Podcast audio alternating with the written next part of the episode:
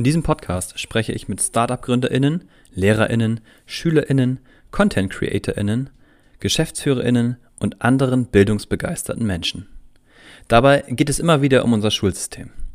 Wir unterhalten uns darüber, wie innovative Ideen in Unterricht und Schule einfließen können und wie sie die Bildungslandschaft nachhaltig bereichern und verändern. Ich bin Tim und das hier ist das Lauschcafé. Innovation im Unterricht. Moin!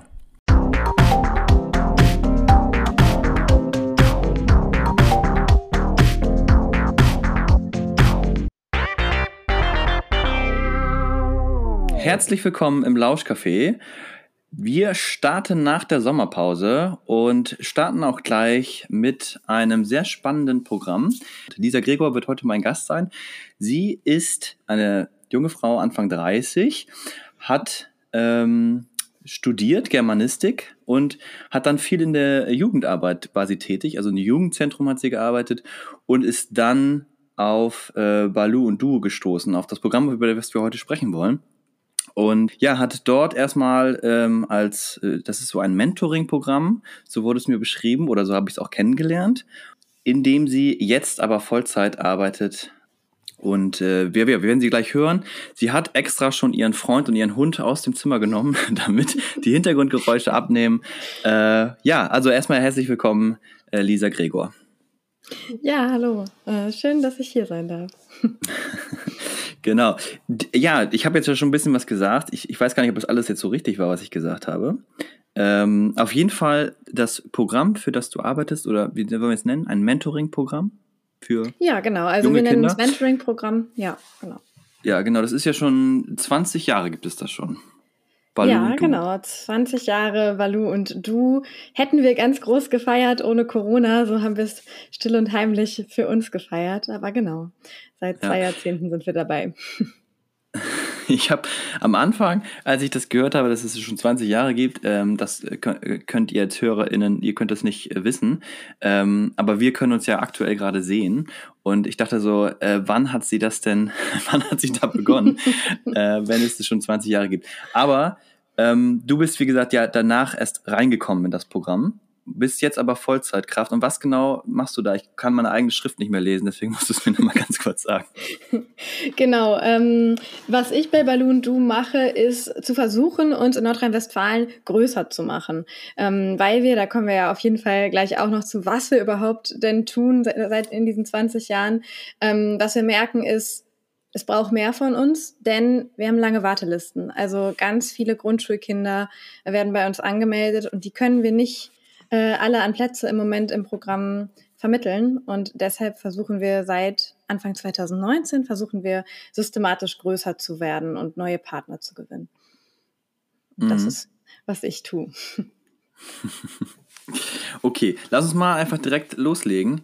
Ähm, ich hatte schon ein bisschen was gesagt, wie du dazu gekommen bist. Ähm, vielleicht ganz kurz auch mal zu dir noch einmal.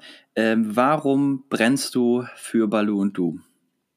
Ja, weil mir das Thema Bildungsgerechtigkeit total am Herzen liegt. Ähm, also du hast es selbst gesagt schon, hatte ich vorhin erzählt, dass ich äh, in Jugendzentren gestartet bin, dass das meine ersten Berührungspunkte zum Feld der sozialen Arbeit waren. Und ich kann mir vorstellen, dass es vielen so geht, aber es war am Anfang wirklich ein Schock zu sehen, ähm, wie, wie schlecht es manchen Kindern geht, wie herausfordernd Aufwachsen sein kann. Und dann habe ich mich auch viel äh, eingelesen und viel beschäftigt mit dem Feld der Bildungsungerechtigkeit und habe gemerkt, das ist, wie, wo ich irgendwie hin will, das ist was, wo ich was leisten will und das kann so nicht bleiben. Wir brauchen, alle Kinder sollen eine Chance haben und diese Chance zu verbessern, da glaube ich, dass Balloon Du ein ganz wichtiger Baustein sein kann, der ganz vielen Kindern helfen kann. So mhm äh, bin ich dann jetzt hier und glaube das auch immer noch. Also auch jetzt, wo ich dabei bin, merke ich äh, immer wieder in meinem Alltag, ja, das ist genau das Richtige. Wenn man dann auch irgendwie Geschichten hört von Kindern, was sie erlebt haben, wie sie sich entwickelt haben, dann sieht man, dass das Programm gut tut. Und das ist sehr schön, das so erfahren zu dürfen. Mhm. Genau, und das ist auch so ein bisschen der Grund mit, ne, warum ich gesagt habe, ja, das, da möchte ich unbedingt drüber sprechen im Podcast, ähm, weil ich ja immer auf der Suche bin, irgendwie natürlich auch neue Impulse zu bekommen.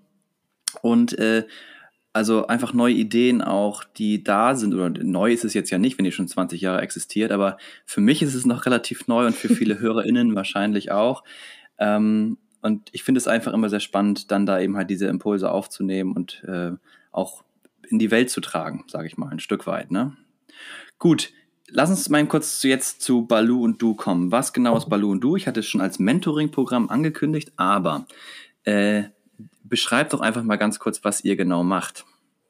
Ja, also Mentoring-Programm ist genau der richtige Begriff. Ähm, und was das dann in der Praxis heißt, ist, dass wir an Grundschulkinder, also Kinder von sechs bis zehn, grob gesagt, junge Erwachsene mhm. vermitteln, die sich dann ein Jahr lang einmal pro Woche mit denen treffen und was Schönes machen. Also es ist wirklich erstmal einfach nur was Schönes. Wir setzen da nicht viele Grenzen. Die können Muffins backen, eine Radtour machen, Brettspielnachmittag, einen Film gucken, mit Popcorn dazu natürlich. Also alles, worauf die Lust haben. Und das Ziel des Ganzen ist, ist es, die Kinder zu stärken im Feld des informellen Lernens. Das heißt, Alltagskompetenzen zu vermitteln. Wie ziehe ich ein Busticket? Wie spreche ich selbstbewusst mit einem Busfahrer, wenn der jetzt mal anhalten soll und äh, die Station mhm. übersprungen hat? Also diese ganzen Sachen, ähm, um Kindern ihre eigenen Handlungsräume stärker aufzuzeigen. Und das machen wir in der Kombination eben mit diesen jungen Erwachsenen, die selbst erst 17 bis 30 Jahre alt sind, also auch eigentlich noch ganz am Start von ihrem Leben stehen und sich auch mehrheitlich noch in der Ausbildung befinden. Ja, genau, die werden dann zu einem Tandem gematcht und sind dann gemeinsam unterwegs, erleben Sachen und äh, klingt erstmal ganz einfach auf jeden Fall, aber natürlich, das ist immer die erste Frage, die dann kommt, schmeißt ihr einfach Kinder, Erwachsene mit Kindern zusammen und guckt da nicht mehr drauf? Doch, natürlich gucken wir da drauf. Also wir haben ein Kinderschutzkonzept und es gibt Begleitseminare. Wir wollen, dass alle sich wohl und sicher fühlen mhm. bei uns. Genau. Und du hattest ja als so ein Balu, also die Mentoren werden Balus genannt. Genau. Und ja. die Kinder sind die Moglis. Ja, genau. Richtig, ne? Genau. Ja. Und äh, du warst selber, hast selber ähm, als Balu quasi gearbeitet. Genau. Wie hast du das erlebt? Hab, ähm, es war eine sehr schöne Zeit, aber auch eine anspruchsvolle Zeit, muss ich sagen. Also ähm, viele unserer Balus sind Jungs, äh, sind Jungs, das eher nicht, sind jung ähm, ja. und machen das während der Schulzeit dann auch wirklich angebunden an den Unterricht. Ich habe es als ähm, schon berufstätige Personen gemacht, äh, neben einer Halbtagsstelle. Und es ist halt ein Nachmittag pro Woche, den ich dann mit diesem Kind abgehangen habe, die dann ja auch eine ganz andere Energie auf einmal mitbringt und eigene Vorstellungen hat. Und ähm, ich glaube, es wäre unehrlich zu sagen, dass ich mich wirklich jede, jede Woche drauf gefreut habe. Aber jede zweite habe ich mich mindestens drauf gefreut, da irgendwie dieses kleine Persönchen zu haben, die irgendwie ja. sprudelt und Sachen erleben will. Und ja, genau war eine tolle Zeit. genau, deswegen hast du dich auch entschieden, da dann ähm, anzufangen. Genau. okay, ähm, wie, wie läuft denn das ab? Also, ähm, wie kommen die Kinder zu euch oder andersrum, wie, kommt ihr auf die Kinder zu oder also wie findet ihr euch? Ja, die Kinder werden vorgeschlagen und zwar von den Grundschullehrkräften.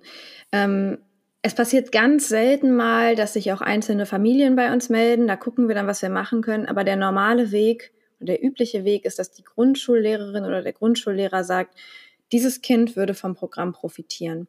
Ähm, denn auch hier sind wir wieder an der Stelle Bildungsgerechtigkeit. Wenn wir nur Kinder aufnehmen würden, die von ihren Eltern vorgeschlagen werden, dann hätten wir ja nur Kindern aus Kinder aus Familien, die die Kapazitäten haben, sich über Programme zu informieren.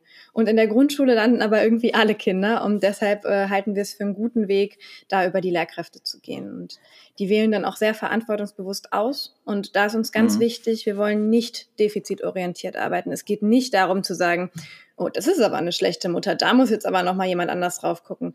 Nein, nein, nein, gar nicht. Das soll es nicht sein, sondern wir berichten den Grundschullehrkräften davon, welche positiven Effekte Balloon Du haben kann. Und dann gucken die ganz kindbezogen, ähm, welche Kinder würden davon äh, profitieren. Und auf diesem Weg freuen die Eltern sich dann auch wirklich, weil sie halt wissen, mir wird hier kein Vorwurf gemacht, sondern äh, ich kann meinem Kind was Gutes tun. Und das wird sehr gern angenommen.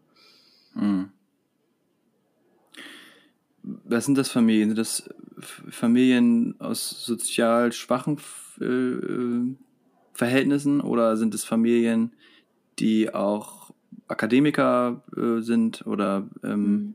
gemischt? Ähm, wir setzen keine Grenzen, das heißt, es ist grundsätzlich total gemischt.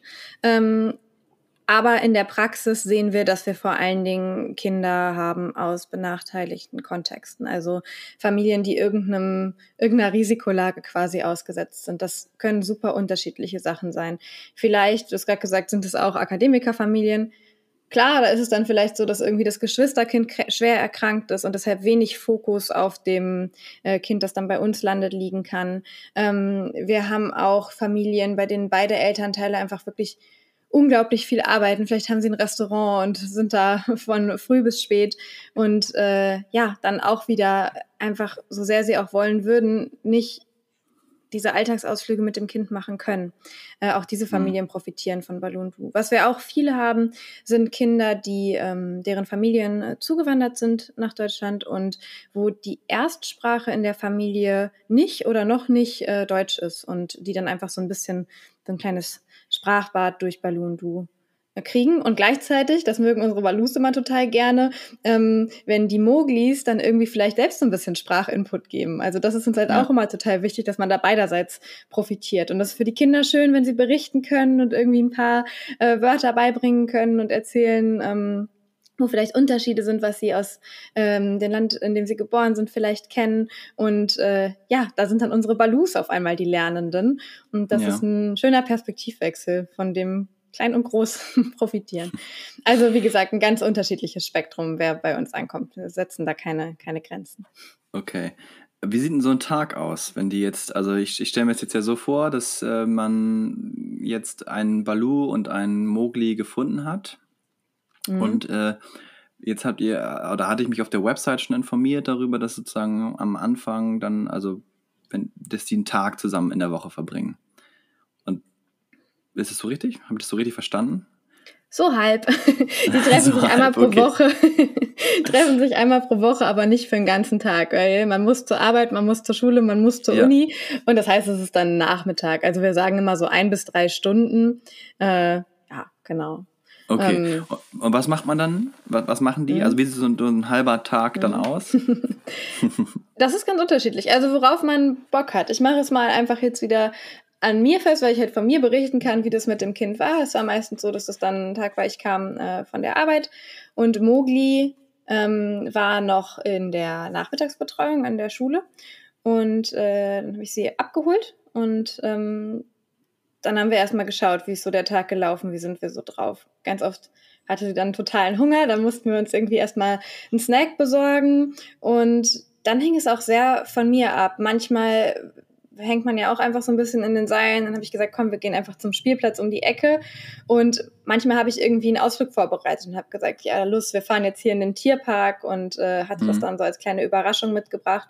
Und manchmal war es auch so, dass äh, Mogli mir schon in der Woche vorher gesagt hat, nächste Woche will ich unbedingt dir was zeigen, das ich gebastelt habe und das will ich dann mit dir nochmal machen. Fimo war mal so ein Thema. Äh, kennst du Fimo? Das ist diese, das ist diese Knetmasse, die dann aushärtet. Knetmasse oder so, ja? Genau, genau. Das war für meine Mogli ein ganz großes Thema. Ähm, und ja, gibt dann halt auch, geben die Kinder auch eigenen Input rein und sagen, auf was sie Lust haben.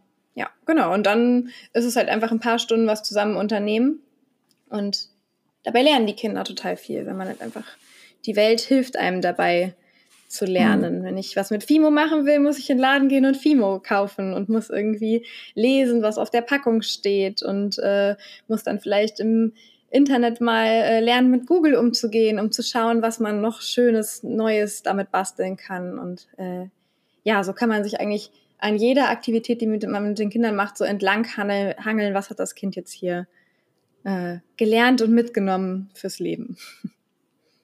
Okay. Ähm, jetzt hattest du ja auch gesagt, dass die Lehrkräfte, also die Lehrkräfte sind daran beteiligt, an den Grundschulen.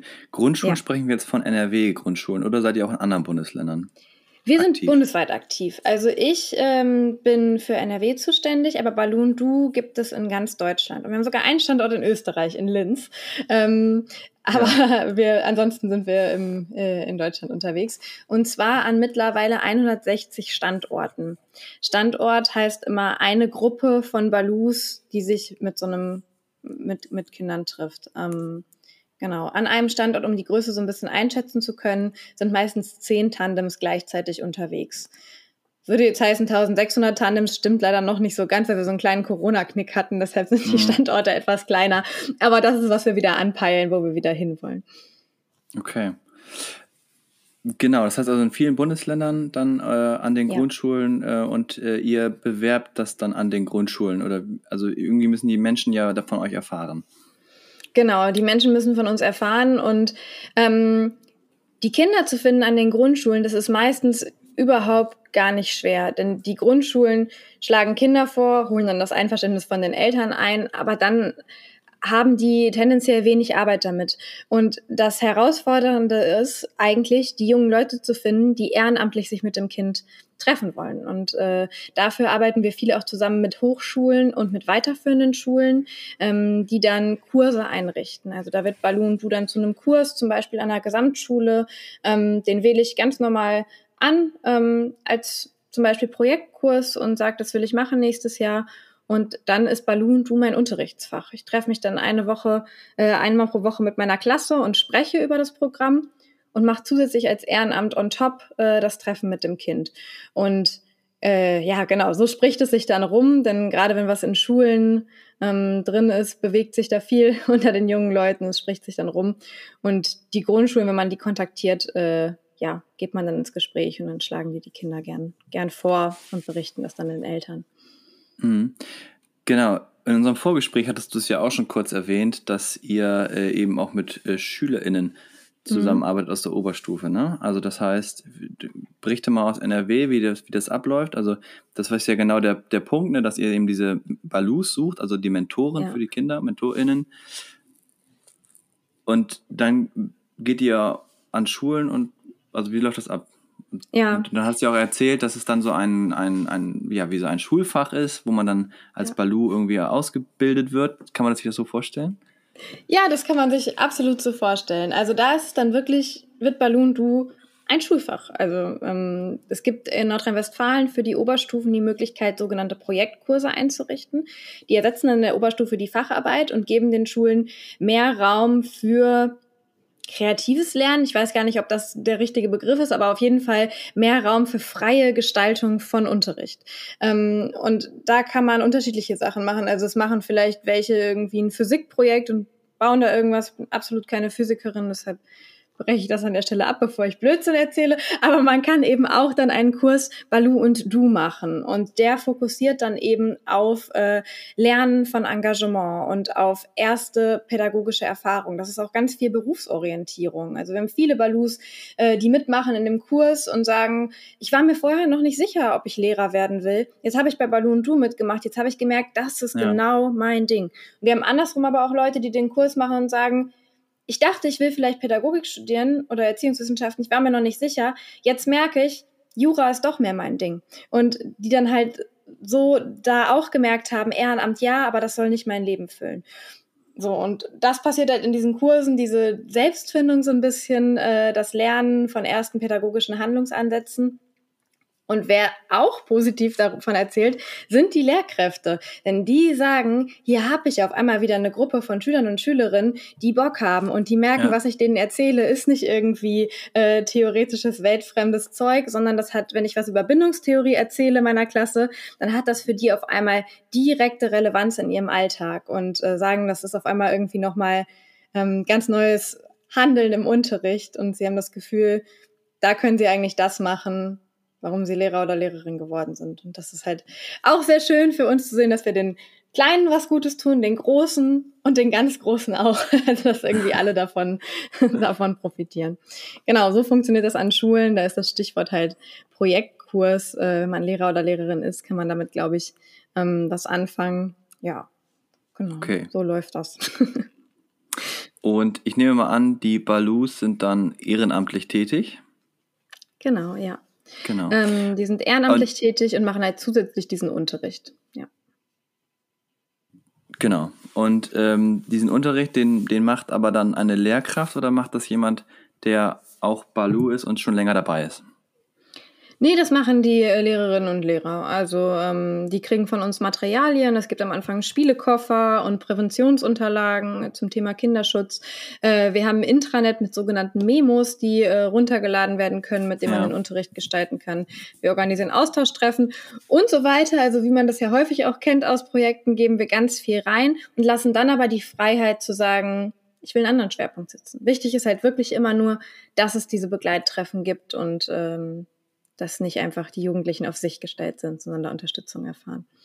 Mhm. Mich würde an der Stelle auch mal ganz kurz interessieren, wer das bezahlt denn das eigentlich? Also wie, wie mhm. finanziert ihr euch? Müssen LehrerInnen, müssen Eltern, wer, also oder ist es ein gemeinnütziges Unternehmen? Also dann müsst ihr über Spendengelder oder irgendwas finanzieren. Also wie, wie läuft das? Ja.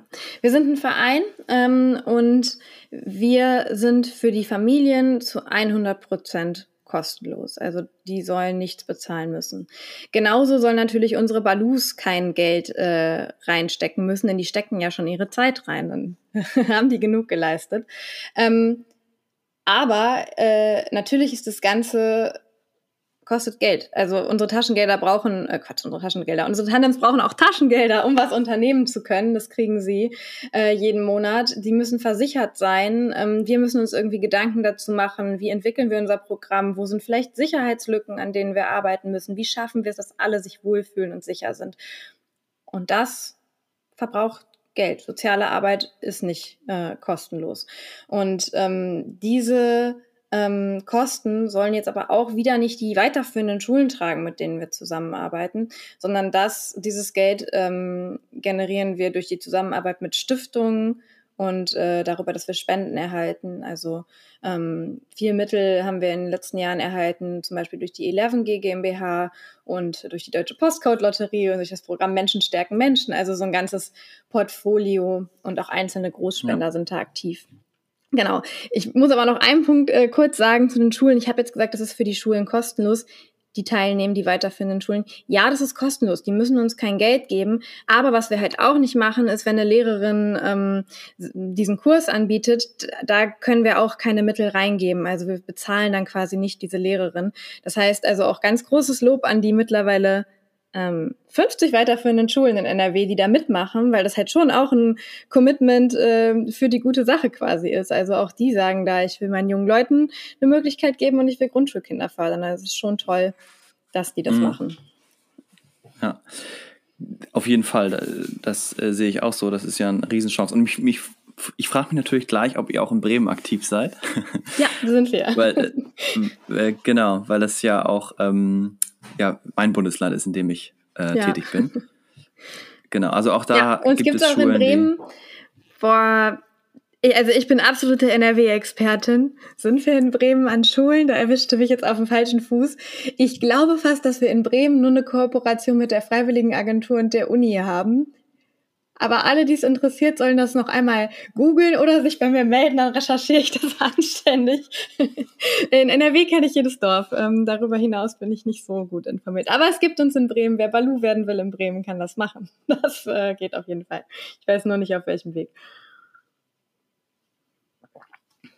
Okay.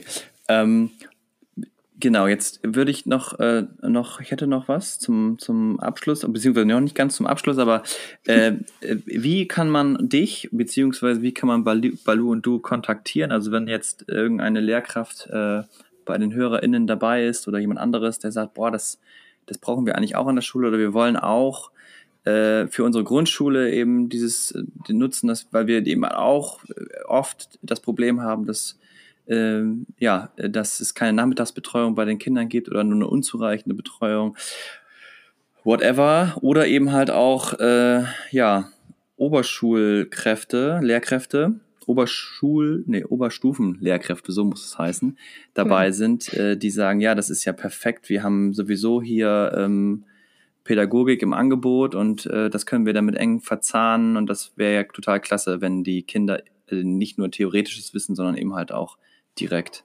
lernen, wie man mit jungen mhm. Menschen umgeht oder das auch erfahren und sich da auch einsetzen können.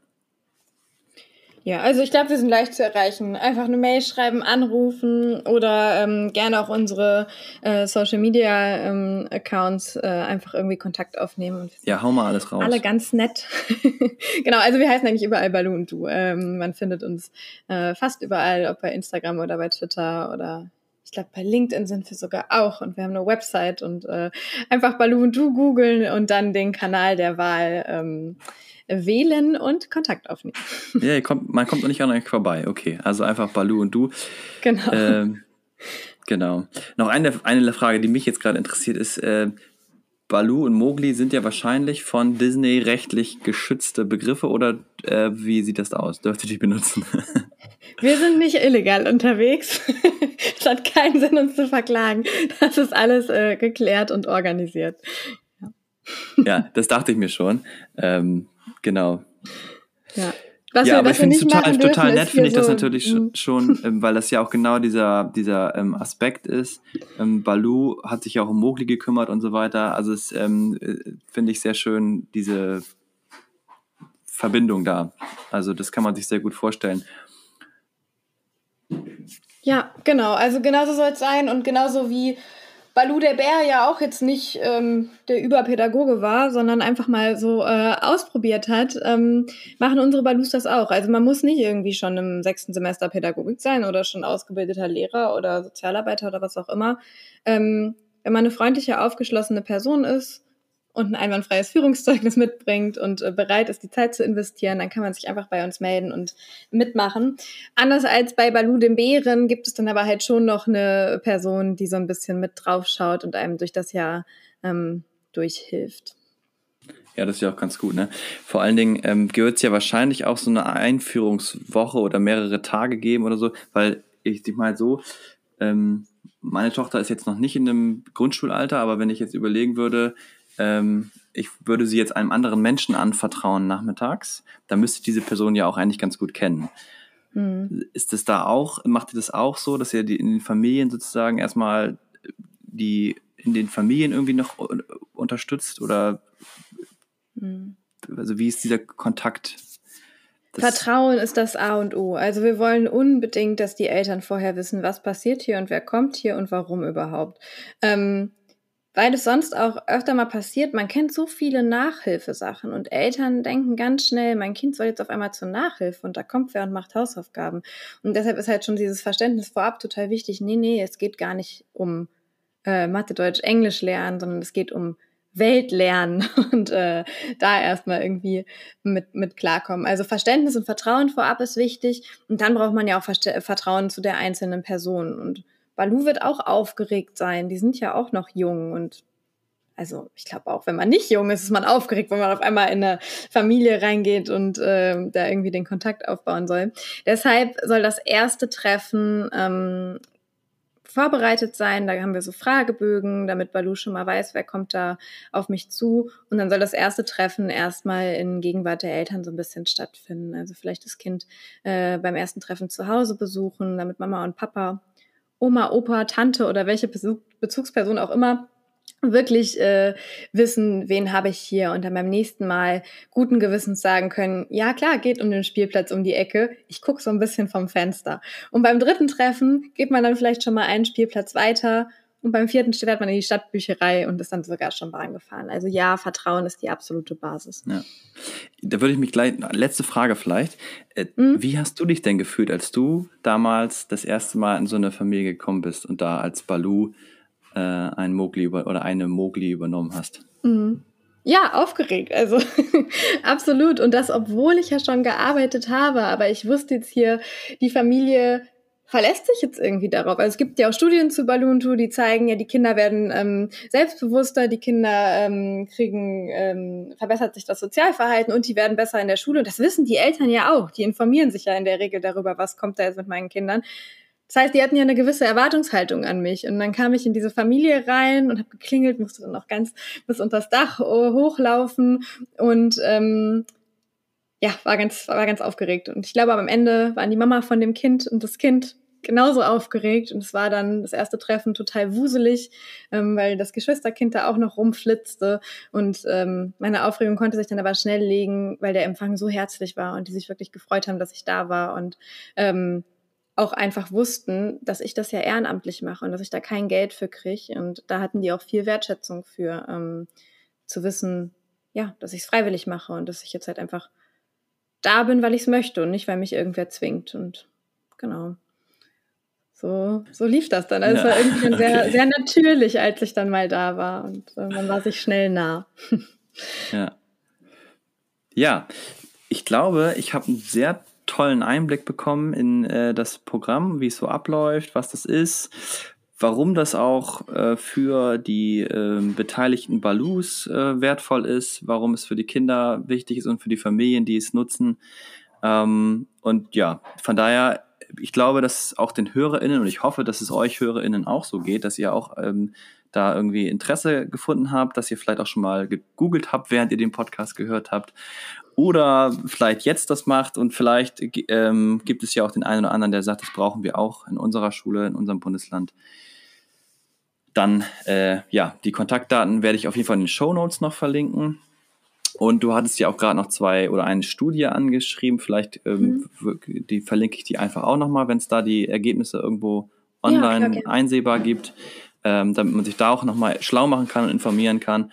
Und ansonsten sage ich Lisa, vielen Dank für das nette Gespräch. Das hat mich sehr gefreut. Ich danke dir. Ähm, auch hier nochmal, ähm, auch den Blick aus der, ja, so dieser, dieser Mischung, ähm, Nachmittagsbetreuung, Grundschule, Oberstufe, also diese Kombination hat mich irgendwie einfach fasziniert. Vielen Dank dafür.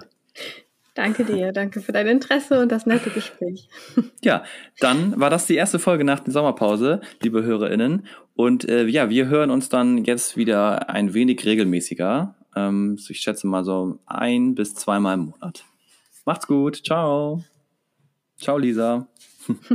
Tschüss.